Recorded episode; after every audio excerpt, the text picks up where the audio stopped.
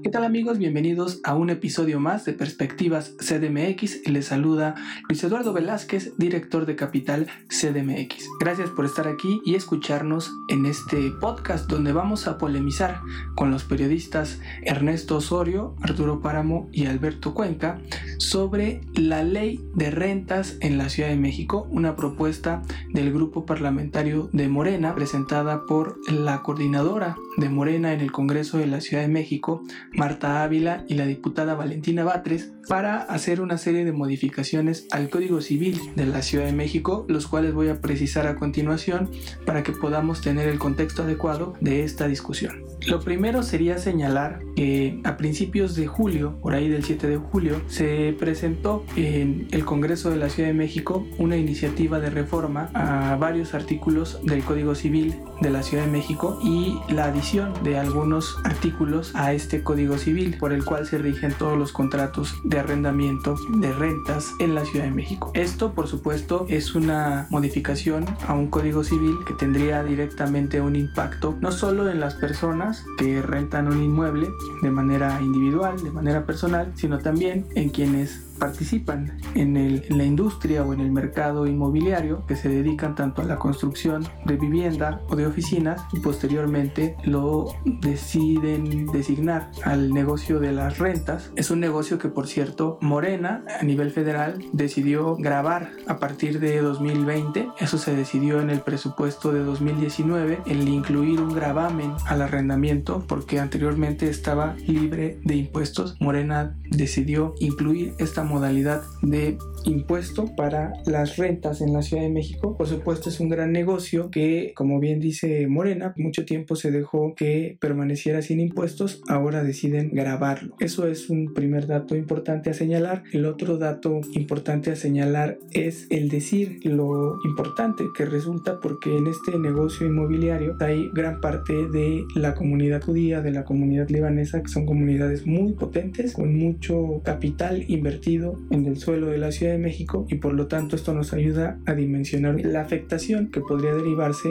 en caso de que esta ley avanzara. Que decir que es una ley que se le llama ley de rentas, pero son modificaciones al Código Civil que tendrían un impacto negativo en quienes viven de esta industria, ya sea personas físicas o grandes corporativos como los grupos inmobiliarios de la Ciudad de México y de México que tienen negocios de renta de oficinas o de vivienda en la capital del país. Lo primero a subrayar es quienes presentan esta iniciativa y como ya dije es autoría de las diputadas Marta Ávila que es coordinadora de Morena y Valentina Batres. Pero ellas afirman que esta iniciativa fue diseñada por la Oficina para América Latina de la Coalición Internacional para el Hábitat, el Movimiento Urbano Popular, la Plataforma Vecinal y Observatorio de la Colonia Juárez, la Red de Desalojos de la Ciudad de México, así como los abogados solidarios Miguel Angúas y Calicho Escofi, activistas en derecho a la vivienda, y fue respaldada por académicos como Lucía Álvarez de la UNAM, Jorge Andrade Narváez de la UAM, Antonio Azuela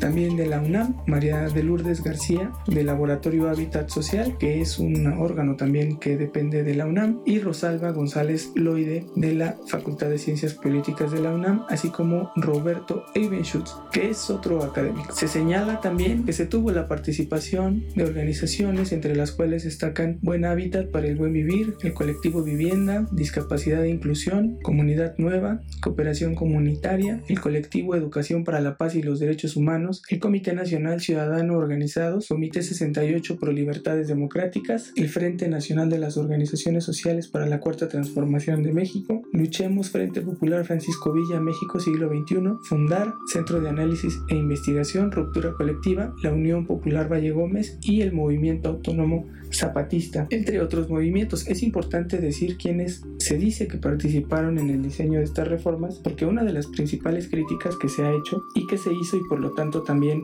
se congeló este paquete de reformas al Código Civil es que la ley fue más bien redactada por grupos a los que se les llama de manera despectiva vivienderos, ¿no? que han hecho del negocio de la vivienda una causa, que es una causa por supuesto legítima porque es un derecho constitucional el tener derecho a una vivienda digna en México y en la Ciudad de México, tanto la Constitución federal como la Constitución de la Ciudad de México lo prevén como un derecho humano que debe de cumplir el Estado. La crítica fue que parecía que estaba inclinada esta redacción para favorecer a los grupos que han hecho de la vivienda un negocio, muchos de ellos de manera ilegal y estafando a mucha gente, a muchos ciudadanos. Por eso nos parece muy importante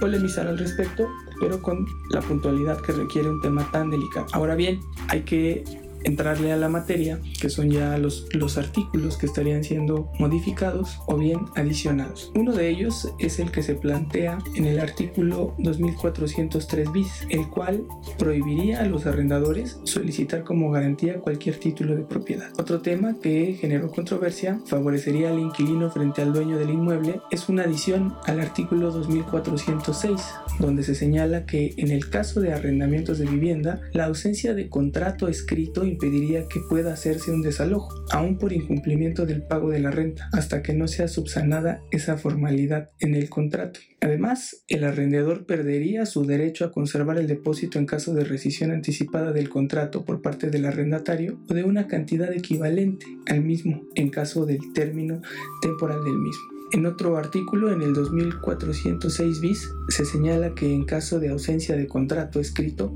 en arrendamiento de vivienda, se considerará para todos los efectos legales que las partes están en una relación arrendataria de acreditarse la existencia de una ocupación consentida en inmueble propio por parte de un tercero a cambio de una remuneración en dinero en especie. En estos casos bastará también la protesta de decir verdad para impulsar la acción por cualquier violación a la relación de arrendamiento sin detrimento de las partes, deban acreditar fehacientemente sus dichos durante el juicio y sin menoscabo de lo establecido en el artículo 2406. Hay otra adición que se plantea al artículo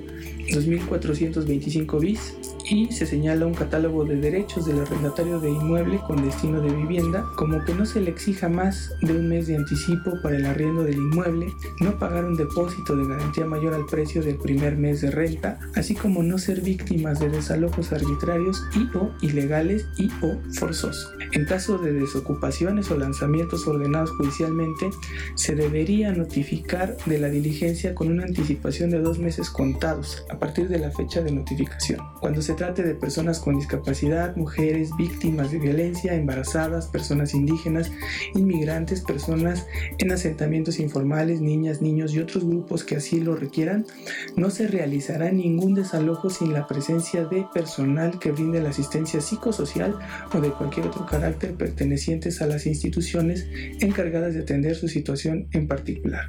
En caso de desocupaciones o lanzamientos ordenados judicialmente, los inquilinos podrían acceder, en caso de no contar con otras alternativas de vivienda adecuada, a refugios temporales adecuados y a acompañamiento gubernamental para acceder a alternativas de vivienda públicas o privadas, así como a todas las medidas disponibles para evitar una situación de calle.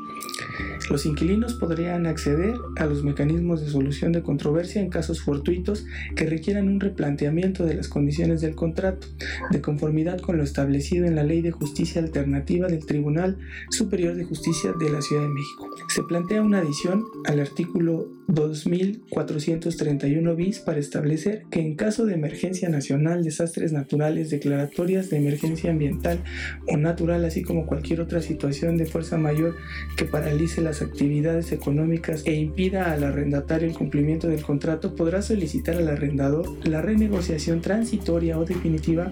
de las condiciones del contrato de arrendamiento. Para estos efectos podrá recurrirse a los mecanismos previstos en la Ley de Justicia Alternativa del Tribunal Superior de Justicia de la Ciudad de México. Esto se encuadra, por supuesto,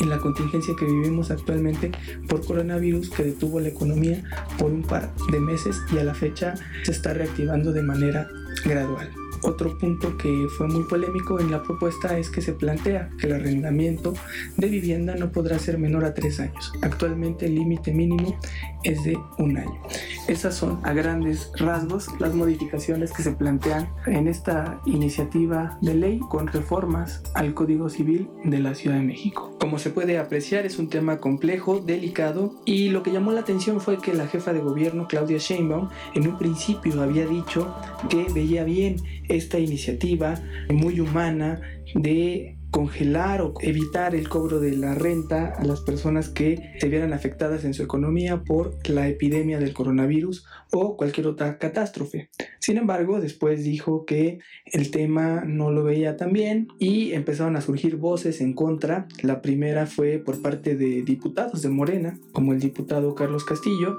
Luego ya vino el PRD a manifestarse en contra por señalarla unas reformas inconstitucionales. Luego se sumó el PAN, luego la Coparmex, luego otras asociaciones que tienen que ver con lo inmobiliario, con la construcción y así se desencadenó una gran polémica con más voces en contra que voces a favor y eso lo que llevó fue a que la diputada Marta Ávila saliera a informar personalmente que dejaría su propuesta congelada en lo que respecta a estas reformas, pero la iniciativa, hay que decirlo, sigue ahí presentada, se puede dictaminar y puede ser que avance en sus términos o bien con modificaciones. Por eso es un tema muy importante que tenemos que estar enterados y debatir lo bueno y lo malo que pueda suscitarse con base en esta ley, en esta reforma de ley al Código Civil por el impacto que tendría y las consecuencias económicas para muchas personas y varias industrias. Vamos a escuchar ahora al diputado Carlos Castillo, a quien buscamos y le pedimos que nos diera su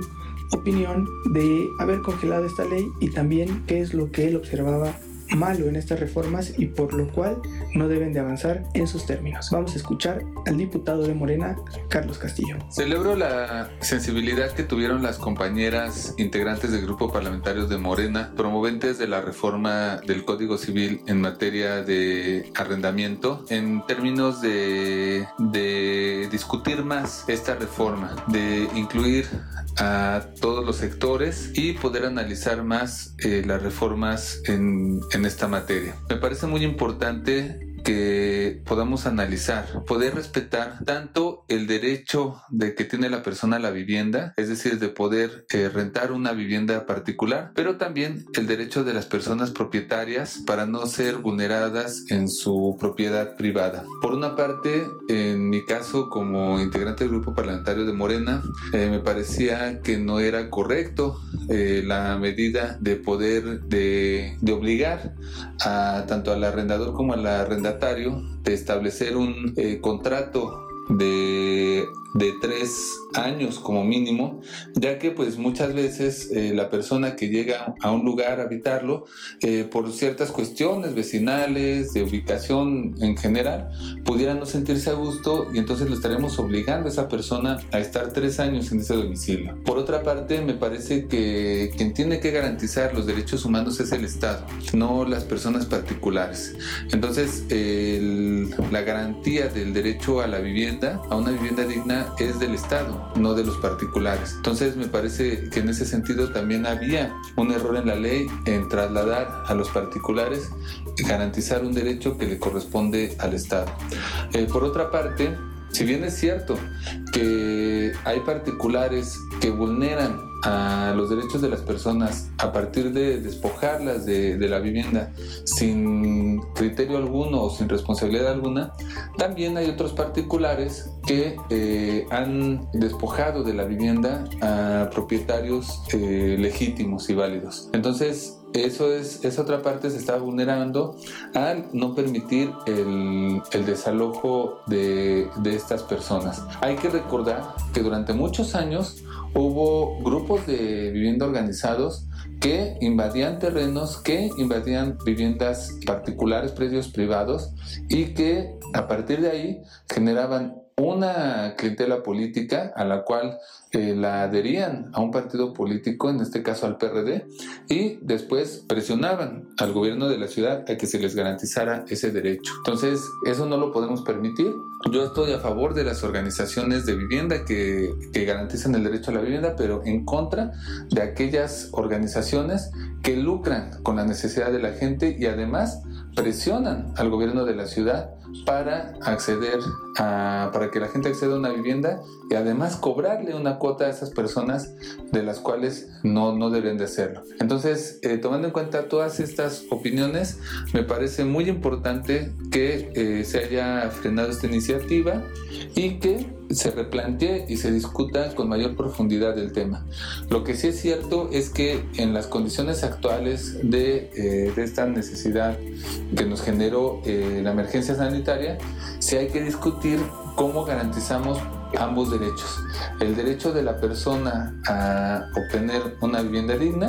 y el derecho del particular a, eh, si así lo desea, rentar la propiedad privada que tiene en su posesión. Gracias al diputado de Morena, Carlos Castillo, que nos hace una reflexión muy importante y pone la mirada en los temas que sí debería de legislarse y no causar una afectación para la industria y para las personas que se dedican a rentar inmuebles en la Ciudad de México y también que nos advierte de varios peligros que se veían ahí y responsabilidades que están en otro lado, no en los particulares. Vamos a escuchar ahora a Arturo Páramo, un periodista que conoce mucho la Ciudad de México y que nos trae a cuento una gran parte de la historia que tiene que ver con esto de la ley de rentas en la Ciudad de México. Te escuchamos, Arturo Paramo. ¿Qué tal? ¿Cómo están? Y pues este es un tema bien interesante para los que hemos eh, seguido de cerca el desarrollo de la vida de la Ciudad de México y su historia. Eh, no es la primera ocasión que se planteó un tema de congelamiento de rentas o de dejar de pagar la renta. En, la, en el desarrollo de la Segunda Guerra Mundial, en aquel entonces el gobierno federal estableció que en el Distrito Federal se dejarían de pagar incrementos a la renta, que se quedarían congeladas. Fue la famosa ley de rentas congeladas que duró décadas, hasta los años 90 que se volvieron a liberar a la ley de oferta del mercado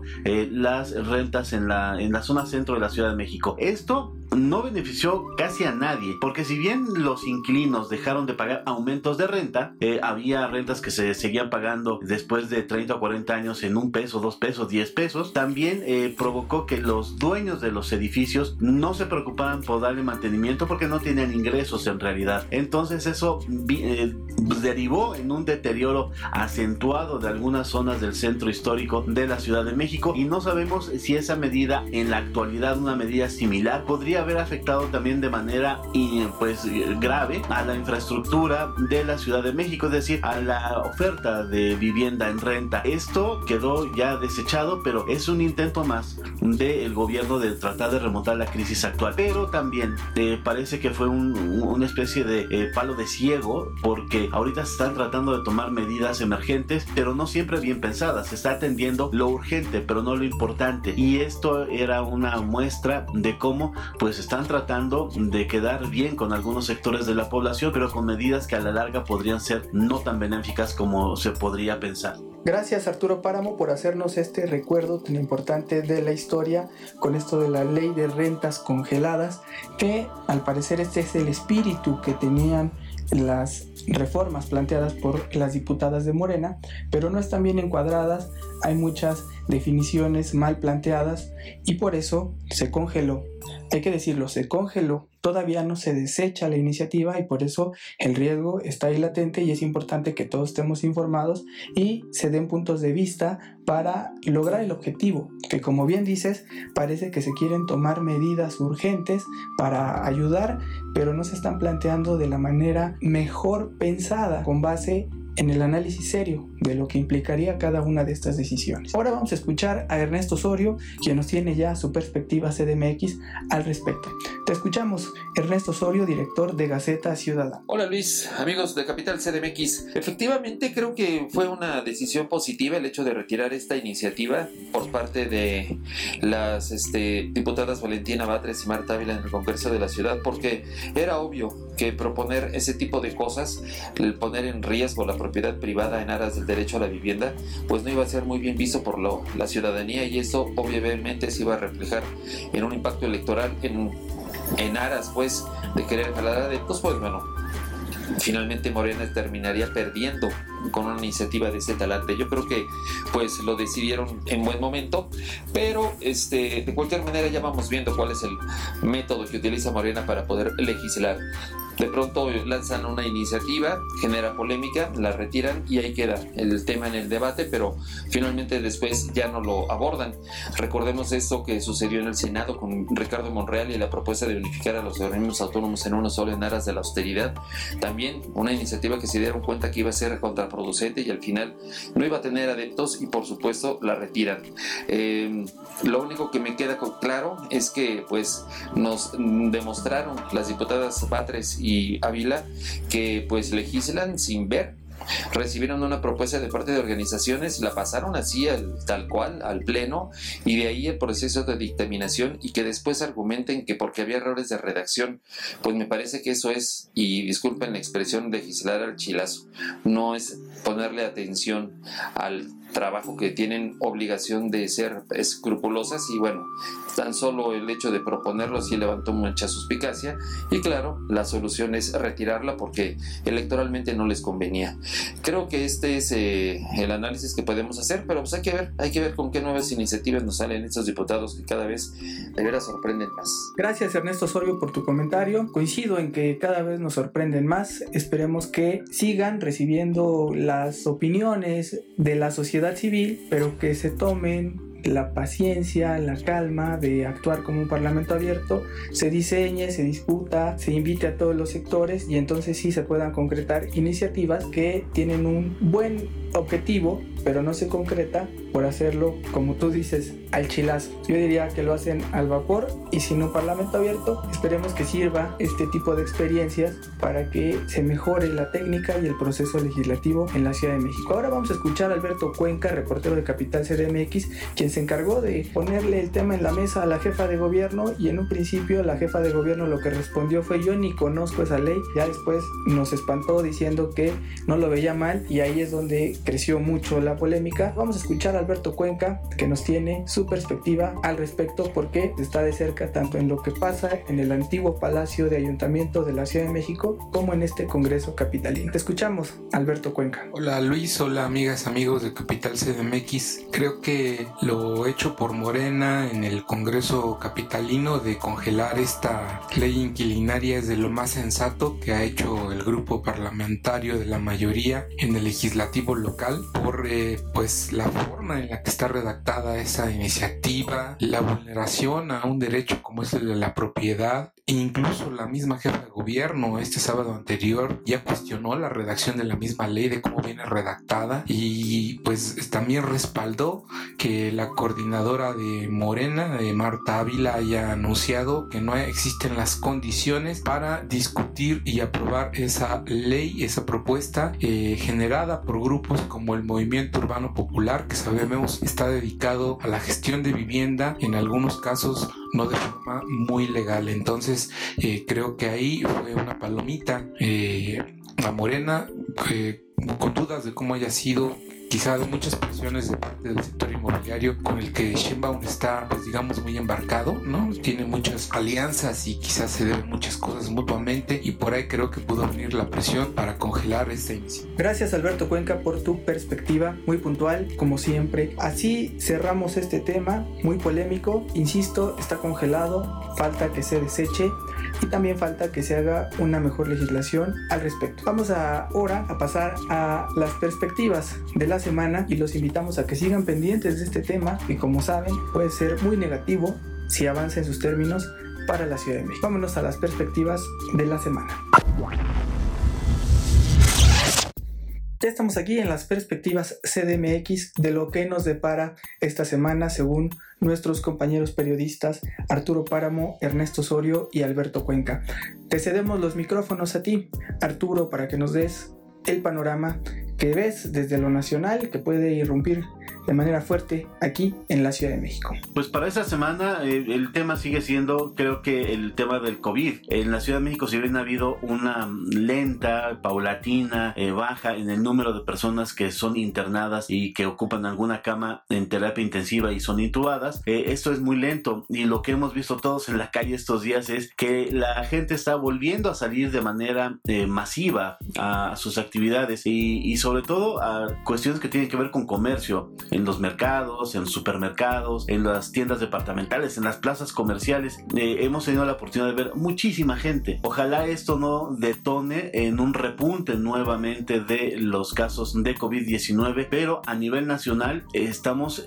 teniendo día a día un nuevo récord de contagios. Ojalá todo esto vaya para bien y lo que puedo decir es que desde la presidencia de la República el presidente por primera vez habló seriamente eh, de eh, los, las víctimas del COVID-19 en un homenaje que sencillo que se hizo en Palacio Nacional pero que tampoco alcanza a, dar una dimensión del, del, grado de la pandemia en México. Estamos entre los lugares más eh, altos de muertes y de contagios en el mundo y pues no hay manera de, de parar esta pandemia, parece, en México. Gracias Arturo Paramoy, como dices, es un tema que sigue muy presente porque no se ve salida ni tampoco se ve cura. Los datos siguen siendo muy variables. Por una parte reducen los contagios, por otra parte crecen los hospitalizados. Muy complejo. Estaremos muy pendientes y por lo tanto en la Ciudad de México se alarga todavía esta semana el semáforo naranja que anunció la jefa de gobierno de la Ciudad de México,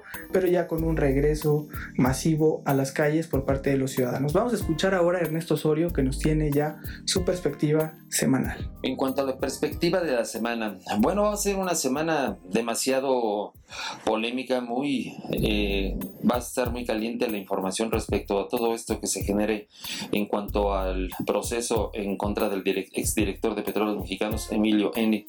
Creo que mm, vale mucho la pena sí estar al tanto de cómo se sigue este proceso, pero también no hay que dejar de ver ni de tener en cuenta el tema de la salud.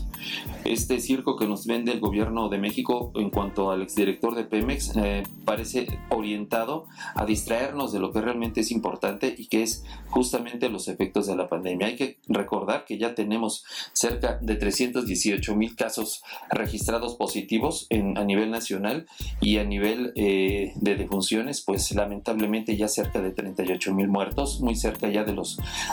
más, más bien de los 40 mil eh, víctimas que se había considerado por parte del gobierno federal, tendríamos hasta octubre y todavía no llega agosto.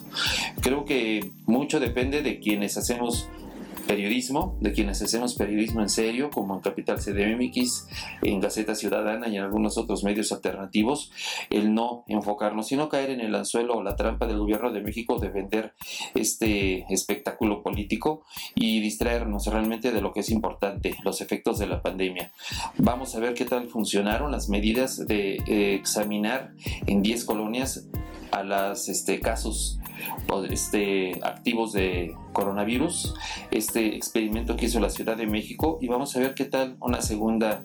etapa de aplicación en otras colonias para saber si en efecto cumple el objetivo de cortar la cadena de contagios. Esperemos que así sea, pero por lo pronto pues no, no dejemos de vista, no perdamos de vista el tema realmente importante que es el de la salud y la emergencia sanitaria. Gracias Ernesto Osorio, director de Gaceta Ciudadana, por esta perspectiva muy puntual. Coincido en que no debemos de caer en estas trampas de distraernos en otros temas que sin duda son importantes para la salud de la nación, pero hay otros temas muy importantes como el coronavirus, cómo se comporta esta epidemia y si las acciones que está tomando el gobierno de la ciudad en este caso son las más acertadas. Vamos a escuchar ahora a Alberto Cuenca que nos tiene ya su perspectiva de la semana. Te cedemos los micrófonos, Alberto. En la perspectiva semanal de lo más destacado que se puede venir en estos días está eh, la discusión que haya en la Junta de Coordinación Política del Congreso Capitalino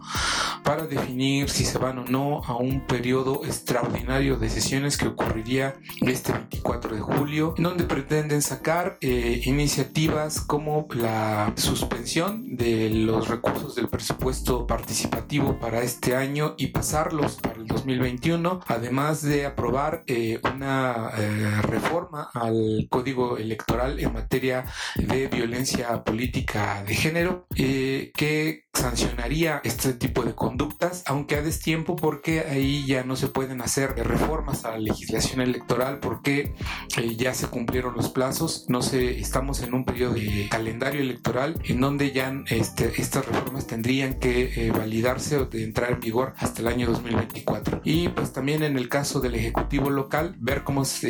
las cifras que nos presentan respecto al comportamiento del COVID y, y para el siguiente viernes anuncio nos tiene la jefa de gobierno sobre el semáforo naranja, si continuaremos una quinta semana más en semáforo naranja o pasaremos al semáforo amarillo o regresar si se presentan muchos casos de hospitalizados por COVID al semáforo.